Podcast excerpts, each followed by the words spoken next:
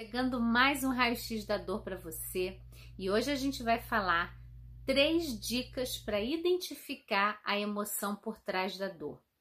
Então eu venho falando muito, né, da importância da gente ter uma educação emocional, que a gente não sabe muito bem nem como lidar, nem como gerenciar as nossas emoções e isso gera muita dor no nosso corpo. Então às vezes eu falo assim: qual a emoção que você está vivendo naquele momento que essa dor começou? E muita gente pergunta, né? Poxa, Kelly, mas eu, eu não sei, como é que eu identifico a emoção? Né? Às vezes eu acho que eu tô com raiva e eu tô triste. Às vezes eu acho que eu tô triste e eu tô é com raiva. Eu faço uma confusão danada. E é muito natural que a gente tenha pouca intimidade com as nossas emoções. E é importante eu trazer para você esse alerta que essa falta de intimidade com seu mundo emocional causa muita dor no seu corpo. Então, esse é um passo muito importante. Se você tem dor crônica, se você quer aliviar essas dores, é muito importante você começar a ter curiosidade, né? Eu diria, é uma curiosidade para uma parte sua que está ficando de fora.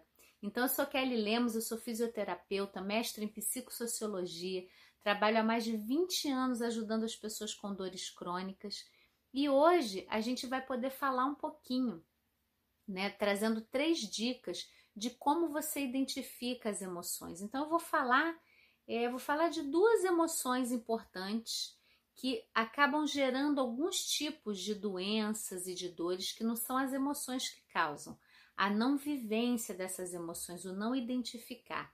E a gente vai ver, eu vou te dar essa dica para você conseguir identificar o que que você está sentindo, porque aí você consegue achar um canal de expressão. Eu vou te dar possibilidades de expressão. Combinado? Então a gente vai falar primeiro sobre a tristeza. A tristeza, ele é um sentimento, né, um sentimento básico nosso e que é muito regulador. E eu vejo que a gente quer negar, né? No mundo atual, o bonito é estar tá sempre postando uma felicidade o tempo todo, todo mundo feliz, está tudo lindo. E a gente sabe que não é assim. A vida tem desafios. E a tristeza, como é que você vai identificar se, por exemplo, se está triste ou está com raiva? A tristeza, ela é um movimento. Deixa eu te pedir para você fechar os seus olhos. Vamos ver como que a tristeza se expressa em você. Feche os seus olhos um pouquinho. Qual a vontade do seu corpo? Que movimento o seu corpo pede quando você traz para aqui a palavra tristeza? Faz um gesto aí no seu corpo. Fecha os olhos um pouquinho, respira. Qual é o gesto que seu corpo faz? E aí deixou esse gesto vir? Eu vou fazer para você o que para mim aparece no meu corpo porque trazendo também não é uma verdade absoluta, né? Por mais que eu tenha assim aprofundado muito os meus estudos na psicologia e na educação somática, cada pessoa vai ter uma maneira de se expressar porque tem a sua história. Então a sua história ela é soberana. A sabedoria que o seu corpo tem está acima de qualquer teoria. Mas eu trago aqui dentro desses anos de vivência e de experiência, né, para a gente poder trocar. Então, quando eu, Kelly, penso em tristeza, me vem essa vontade de fazer esse movimento. E quando eu faço isso, eu posso perceber que para mim a tristeza é um sentimento que me leva para dentro, né? É, vem para baixo e para dentro. E a sociedade inteira diz que você não pode ficar triste, que a tristeza tem uma vibração, uma frequência negativa. Eu não entendo muito bem dessa, dessa visão, tá? Eu sei que tem ah, a raiva é um sentimento que abaixa a frequência, a tristeza. E nesse olhar, no que eu trago aqui, são só sentimentos que estão disponíveis para a gente se autorregular. Então, quando eu tô triste, se eu identifico a tristeza, eu vou ter uma tendência a me recolher. E isso é saudável. Vê se vai fazendo sentido para você, depois coloca nos comentários para mim, tá? Se eu tô me sentindo triste, não tem o menor sentido eu botar uma roupa, eu vou para festa. Você pode fazer isso, tá? Você tem todo o direito de fazer o que você quiser. Não é um julgamento. é uma percepção entre a nossa conexão corpo-mente. E aí, para quebrar um pouquinho, né, que eu sei que vem logo, não, mas eu posso estar triste, querer sair, fazer outra coisa, me distrair, pode. E tem mais uma coisa aí. Quando a gente é, tá triste e a gente sai desse movimento, você está indo contra aquele desejo que o seu corpo está pedindo. Então eu vou tra eu trago sempre esse exemplo, se você já ouviu em outro vídeo, né, você vai lembrar que eu já falei disso, que é como fazer xixi. Se você tiver com a bexiga cheia, você tá louca para ir no banheiro e alguém chega com um copo d'água e diz assim para você: "Não, não vai no banheiro não. Toma mais esse copo d'água". Você na hora, né, vai ter aquela sensação: "Ué, mas isso não tem o menor sentido. Que é isso? Eu tô com vontade de fazer xixi, eu tenho que ir pro banheiro, não tenho que beber um copo d'água.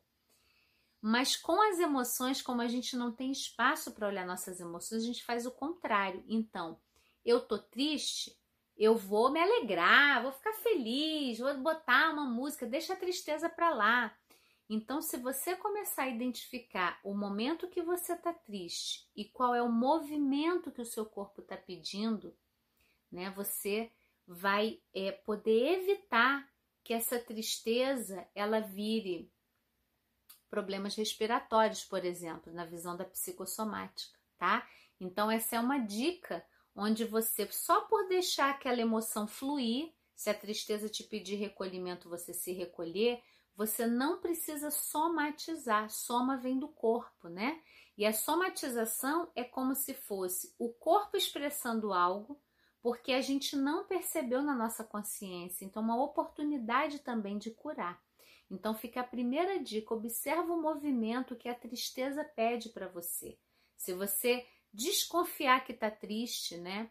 Ou o, o caminho, o caminho inverso. Se você está com algum problema respiratório, olhando sob a, o, a ótica da psicossomática, observa se tem um movimento de tristeza junto. O que, que aconteceu que desencadeou esse quadro respiratório agora? Vê se faz sentido para você. E começar a ficar curiosa com isso. Quando eu estou sentindo alguma coisa, o que, que acontece no meu corpo, né? A segunda dica é sobre a raiva. Se você tiver raiva e você fingir que está feliz, ai, não tá tudo bem, não tem nada acontecendo, o seu corpo pode inflamar. Então, a raiva, como que é o sentimento, né? Fecha seus olhos agora e observa qual movimento o seu corpo pede. Se você tivesse com raiva agora, o que que vem? Faz a sua expressão e a minha é assim, ó. É para fora e para cima, né? A raiva ela tem uma coisa de pare. Ela traz uma, um movimento para fora, né? Então, você não vai necessariamente quebrar as coisas e brigar com todo mundo. Isso não é uma raiva bem vivida, né? A agressividade saudável, quando você sente a raiva e transforma numa agressividade saudável, você vai para o mundo e você dá os limites necessários. Aí você não precisa inflamar o seu corpo.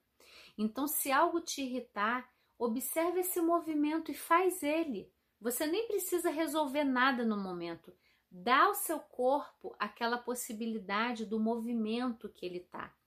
Essa é a segunda dica. E a nossa terceira dica para esse vídeo não ficar tão longo é você ficar curiosa para o que você sente em cada situação.